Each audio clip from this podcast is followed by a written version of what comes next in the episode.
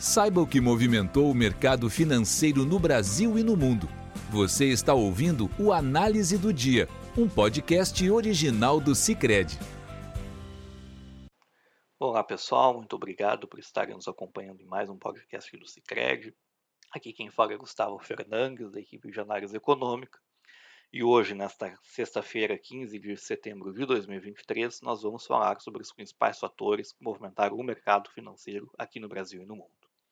No lado internacional, a gente teve notícias da atividade econômica da China logo pela manhã, ao mesmo tempo que o Banco Central Chinês anunciou novos estímulos na tentativa de fazer a economia chinesa se recuperar mais rapidamente dos fechamentos uh, que foram necessários durante a Covid, a gente também teve leituras muito positivas de dois setores da economia. Né? As vendas no varejo na leitura de agosto, subiram 4,6% em relação a agosto de 2022, um número que acelera em relação ao que tinha sido observado em julho, que foi de 2,5%.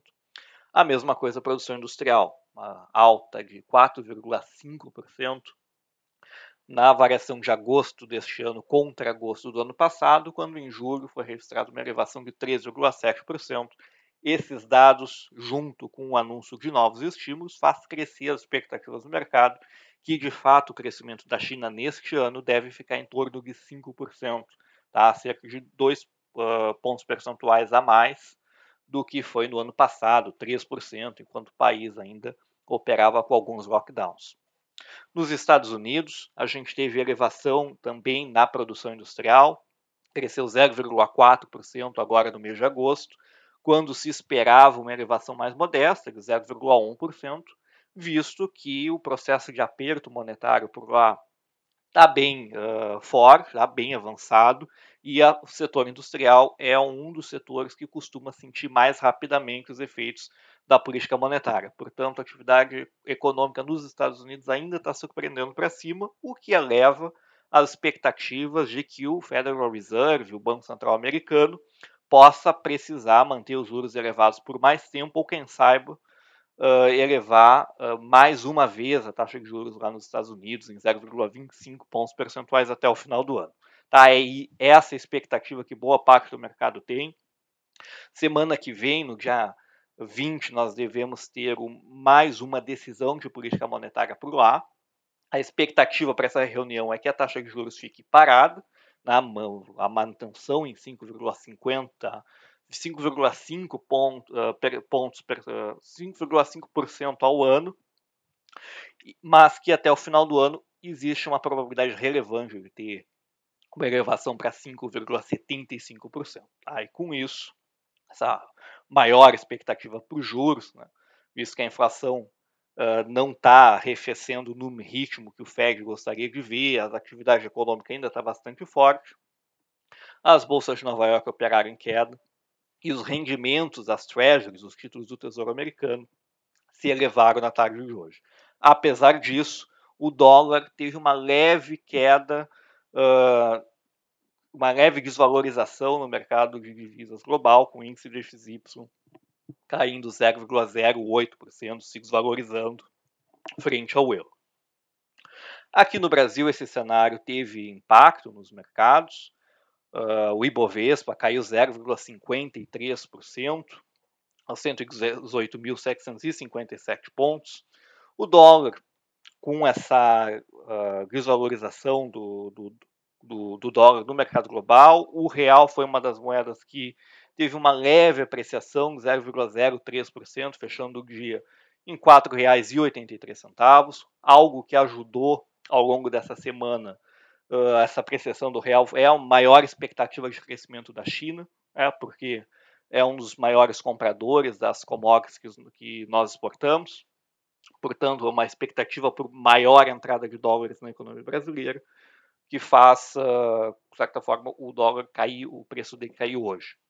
E nós também tivemos uma elevação forte na curva de juros. Tá? A parte dela vem da maior expectativa para os juros lá nos Estados Unidos, e outra parte pelo risco fiscal uh, ainda existente aqui no Brasil. Tá? Depois que o relator do, do, do orçamento, tá? do, da LDO, da Lei de Diretrizes Orçamentárias, o deputado Danilo Forte, uh, comentou que, na opinião dele, é quase impossível zerar o DF em 2024, as taxas de DI uh, tiveram uma elevação expressiva. Tá? No final do dia, juntando risco fiscal com maiores expectativas de juros lá fora, os DI subiram mais de 12 pontos base, mais de 0,12 pontos percentuais, com o DI para janeiro de 2029 tendo se elevado de 10,8% ao ano para 10,93% ao ano, uma elevação de 0,13 pontos percentuais. A outra coisa que uh, pode ter pesado aqui no Brasil para essa expectativa de juros mais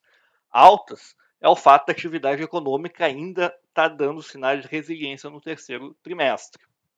Hoje, no dado divulgado da pesquisa mensal do comércio, as vendas no varejo mostraram uma elevação de 0,7% no mês de julho, quando a nossa expectativa era de 0,3%. Tá? Também ficou acima das expectativas do mercado. A gente teve uma, um destaque importante ali em equipamentos de informática, subiram 11,4%. E nos, na parte de, de, de alimentos, de de produtos que são mais dependentes da renda, visto que a gente vê o mercado de trabalho ainda bastante forte e isso sugere que o consumo das famílias ainda deve ter uh, um avanço relevante no terceiro trimestre.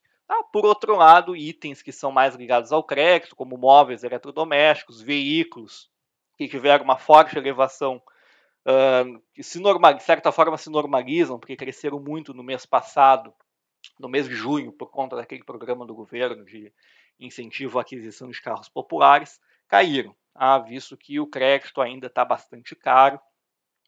E, uh, portanto, faz sentido ter esse movimento, né, de ter uma elevação nas coisas que dependem da renda, uma queda que depende do crédito.